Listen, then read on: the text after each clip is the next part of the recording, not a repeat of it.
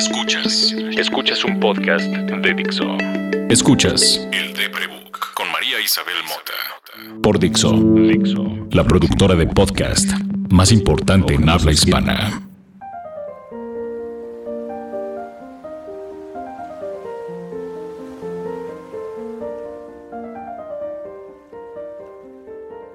Un hilo y algún instrumento para ayudarse a enredarlo. No se necesita más y con eso podrías hacer tapetes, bolsas, ropa.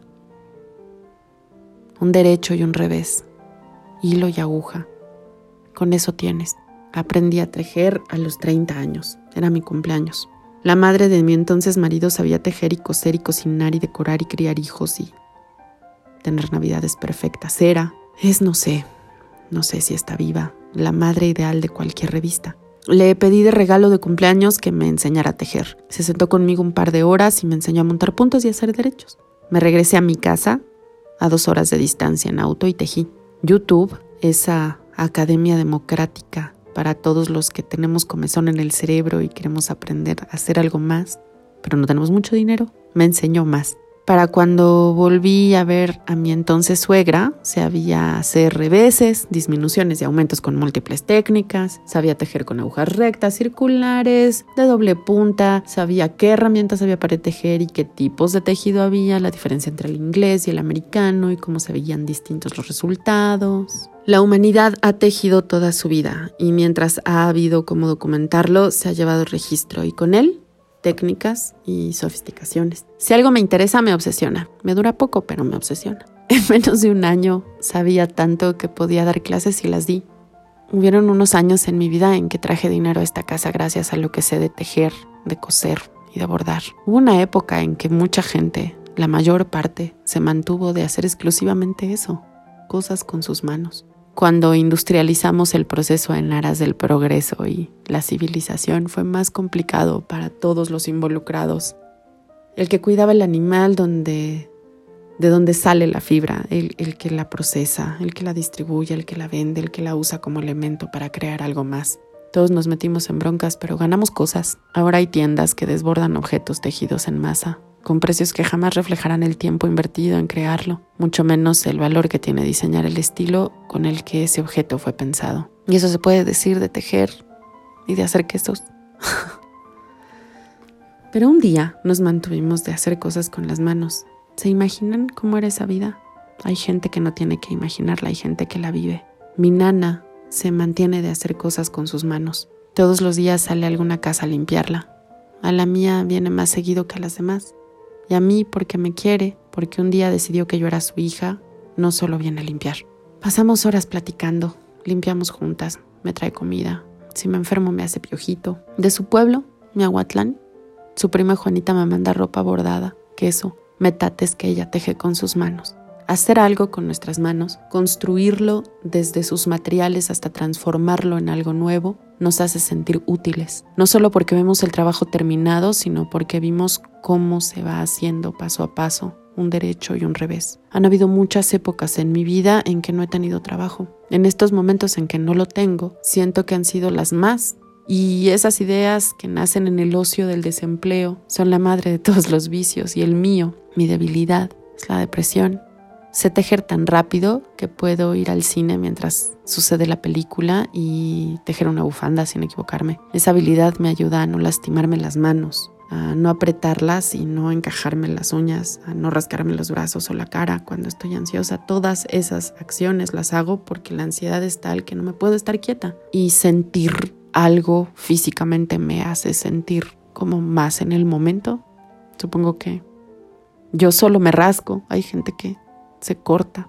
Tejer es una especie de guantes para no lastimar mi cuerpo y gracias a lo complicado que puede ser, dependiendo de la labor que escoja, también puede ser una correa para mi pensamiento caótico. Ahora mismo estoy tejiendo un chal que no puedo hacer a menos que esté leyendo las instrucciones de cada paso porque no es solo tejer un derecho y un revés, algo que por fortuna puedo hacer sin pensar, pero que si lo hago no detiene mi pensamiento. Tejer puede ser tan complicado y elaborado como decidas, y costará el mismo trabajo que tratar de callar a tu mente cuando dice cosas como estás vieja, Nada de lo que sabías hacer es relevante ahora en la industria. Estás endeudada y no hay dinero suficiente para salir de esas deudas y vivir en paz. Y vivir en paz parece ser imposible en una realidad actual como esta. Y, oye María, ¿y si mejor le haces una vuelta al chal? Ok, voy a hacerle una vuelta al chal. Tres derechos.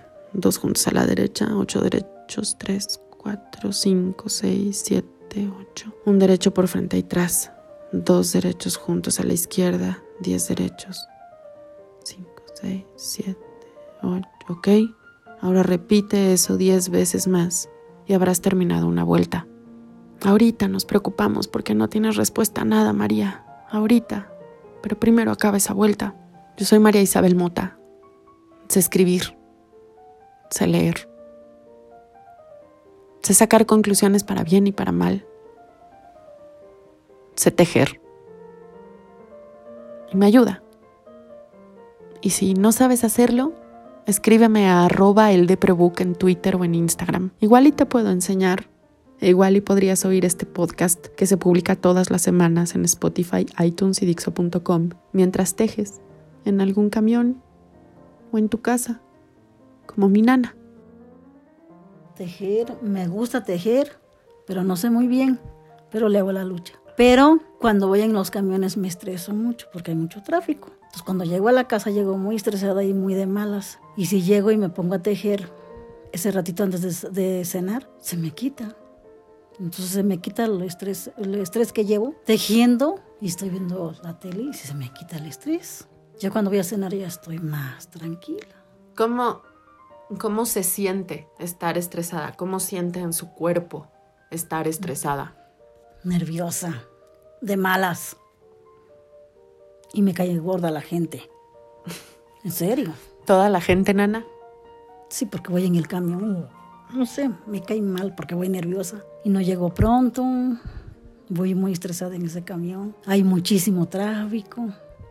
Sí, estoy muy estresada. Y llega a su casa y arregla las cosas, atiende a su, a su hija, a su nieta. Un ratito veo la tele y estoy tejiendo. Pues de repente ya estoy tranquila. ¿Cómo aprendió a tejer? viendo. ¿A quién veía? Pues a la gente que veo y se me antoja tejer. ¿Pero dónde veía En los camiones. Usted ve a la gente en los camiones tejer. Y así... Así aprendí. De, nomás de verla. Así nomás de ver. Así aprendí a poner los puntos y aprendo lo que veo. Y si no, me lo invento. Como la bufanda que estoy haciendo es de arrocito, pero en lugar de un arrocito le estoy poniendo dos al revés, dos derechos, dos revés, y sale muy bonito. Así se le ha ocurrido a usted ir cambiando los puntos y entonces así salen las puntadas. Así. ¿Y cómo le hace para calcularle las medidas, por ejemplo? O sea, porque eso, o sea, en esta casa hay libros para tejer, pues están todos en inglés, los que están en español, pero usted no tuvo la fortuna de que le enseñaran a leer y escribir rápido y usted aprendió de leer digo, de ver. Nada más cuando tienen un suéter, por ejemplo, hago un chaleco, voy midiendo su cuerpecito de los niños. O sea, ocupa la, la, lo que le dan de, de ropa anterior para tomar las medidas y así va calculando. Por ejemplo, un chaleco de la niña, agarré un, una, un suéter de la escuela. Con eso voy midiendo. Nomás le puse los tantos de, de largo. Dije, ay, pues son 64 puntos. Y ya, con eso. con eso sale. Y no se complica, no necesita. ¿Y, ¿Y dónde compra su estambre? Por allá donde, donde vivo está una tienda. No está tan caro. ¿Cuánto le cuesta una bola de estambre? 70 pesos, 65 pesos. Una, la de Bane me costó 100 pesos cada bola. ¿Y con cuántas bolas hizo el suéter de Bane? Con tres. ¿Y qué le dijo Bane pues cuando estaba el suéter? Muchísimo, estaba padrísimo, me dijo. Oiga, Nana, ¿y por qué no podemos vivir de tejer? Porque cuando nos dicen, ay, qué bonito quedó, deberías de venderlo. ¿Por qué no lo hacemos? Porque la gente no lo puede comprar, es muy caro. Porque le costó a usted 300 pesos el estambre. Y no van a pagar 300, 600 pesos, ¿verdad? Pues no, porque en el Walmart, ¿cuánto cuesta un suéter? O ahí en el tianguis donde a veces compramos ropa, ¿cuánto cuesta un suéter? 100 pesos. Entonces no nos van a pagar lo que costó. Imagínese la gente que hace esos suéteres que se vienen acá en 100 pesos, ¿cuánto ganará? Pues nada, pobrecitos. Pobrecitos. Yo también quiero hacer y vender, pero no sale, no sale. No. Mejor hacenlo para la familia, para los Y nietos. se siente uno bien. Sí, yo que regalé a Vani, uy, estoy feliz porque ella le encantó. Y eso la hace contenta. Sí. Entonces, tejer no es tan caro. No, porque Se puede familia- hacer aunque uno no sepa instrucciones o leer instrucciones. Si uno tiene paciencia y ve a los demás tejiendo, aprende a tejer. Sí, Te relaja. O sea, usted dice, yo vengo nerviosa y vengo enojada en la calle y prende la tele y se pone a tejer. sí, y se me quita. Y se le quita. Y ya me di cuenta que eso es muy bueno. Y eso le hace bien. Mm. Gracias, Nana. De nada, es cierto, todo es bonito tejer para que se relaje la gente. Oiga, Nana, sabe que la quiero mucho. Yo también la quiero mucho. mucho, mucho, mucho.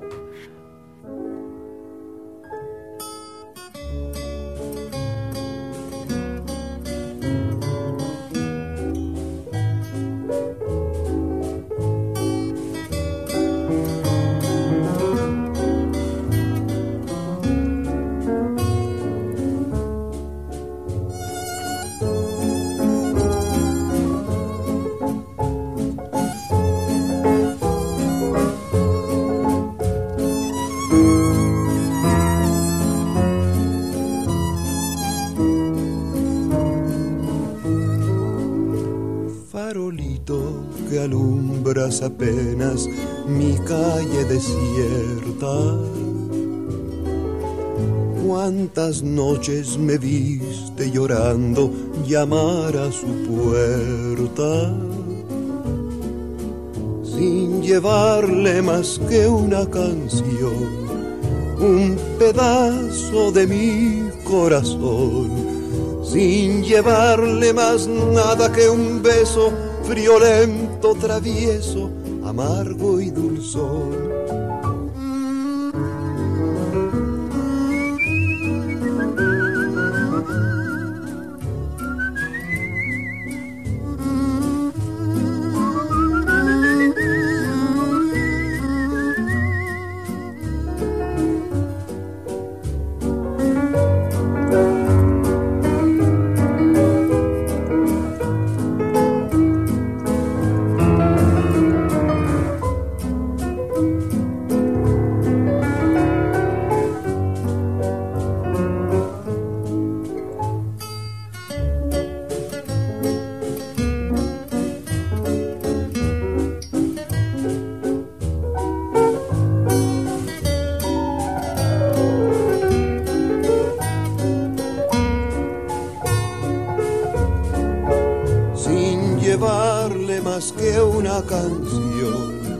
Un pedazo de mi corazón, sin llevarle más nada que un beso friolento, travieso, amargo y dulzón.